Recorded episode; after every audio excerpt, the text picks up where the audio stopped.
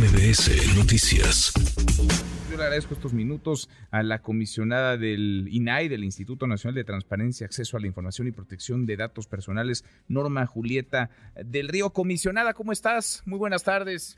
Hola, buenas tardes. Con el gusto de saludarte y aquí en efecto, en la conmemoración de este importante día. Gracias, eh, muchas gracias. ¿Cómo llegamos a este día después de lo que hemos visto? Se le ha eh, se le ha eh, atizado al INAI, se le ha castigado, no solamente en términos eh, presupuestales, que podría parecer insignificante o serlo de menos, sino desde Palacio Nacional se ha criticado, desde el Senado se les ató de manos durante un buen rato porque no podían sesionar en el Pleno. ¿Cómo llegamos a este Día del Acceso Universal a la Información?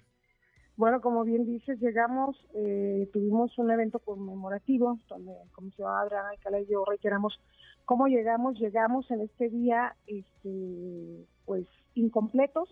Estamos operando gracias a una suspensión, pero a partir del 30 de agosto en efecto reactivamos sesiones, decirles que llevamos cinco sesiones, hemos resuelto con la de ayer 8.086 recursos de impugnación. ¿Qué es esto?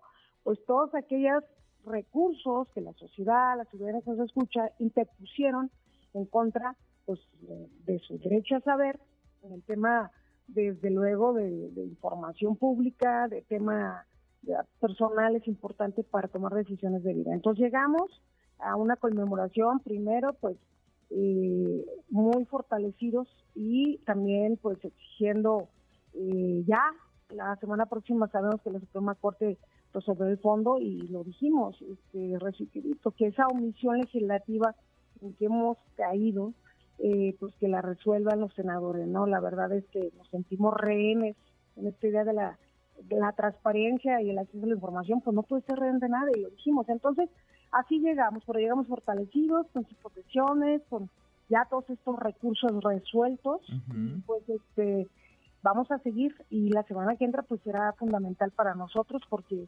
sabemos que está instada la controversia de fondo con el ministro González Alcántara que se resolverá en la, en la sesión de probablemente el próximo martes.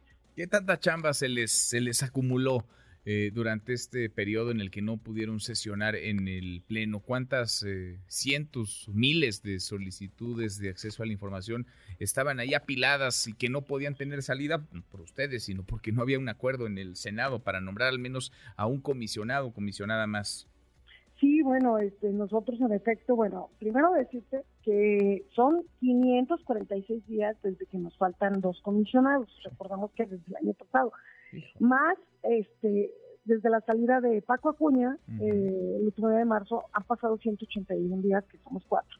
Sí se nos acumuló, fueron más de 8.600, estamos prácticamente eliminando ese por rezago involuntario, porque al fin y al cabo, como les dijimos siempre, nunca nos detuvimos, las ponencias siguieron trabajando, pero después de, este, de esta reactivación, pues también nos da gusto que están entrando en promedio, ah, para cuatro semanas, 500 recursos más por semana. Entonces vamos a, la meta es este, resolver, a veces, bueno, se esperan los alegatos, se esperan las pruebas, pero este, de ese tamaño era pues la, la urgencia de los ciudadanos de que se resolviera porque pues teníamos tenían mucha urgencia de verdad. O sea no se vale que se haya paralizado un instituto.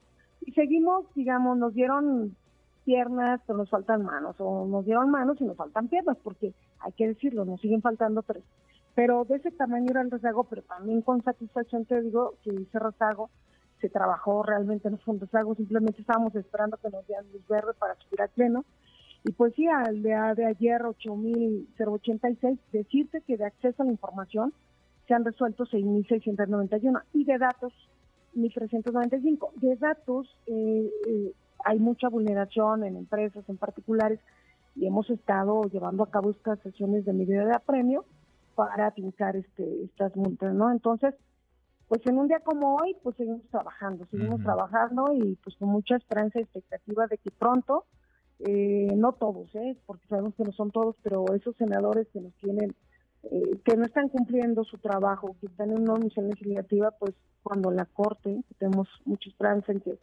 el fallo de que este, ya nombren y nos mantengan el efecto de la suspensión, pues para seguir trabajando. Ojalá se haga una realidad. Digo ojalá, porque también el proceso electoral donde estamos, pues ha venido a, a voltear todo pues Pero los, los, deja en medio del, del jaloneo, del, del tiroteo. Y vendrá también el tema, el tema presupuestal, comisionada, a ver cómo los tratan en materia presupuestal. Parece un asunto menor, pero se necesitan de recursos para, para poder trabajar, para poder eh, tener a punto a una institución tan fundamental, toral, columna vertebral en, en una democracia como el INAI. Así es, nosotros ya ingresamos el presupuesto, nosotros estamos en espera, ya solicitamos eh, las respectivas audiencias con los diputados, con coordinadores. Este, nos ha ido bien, han respondido a nuestros, están dando cita, hay que decirlo que los diputados federales correspondientes.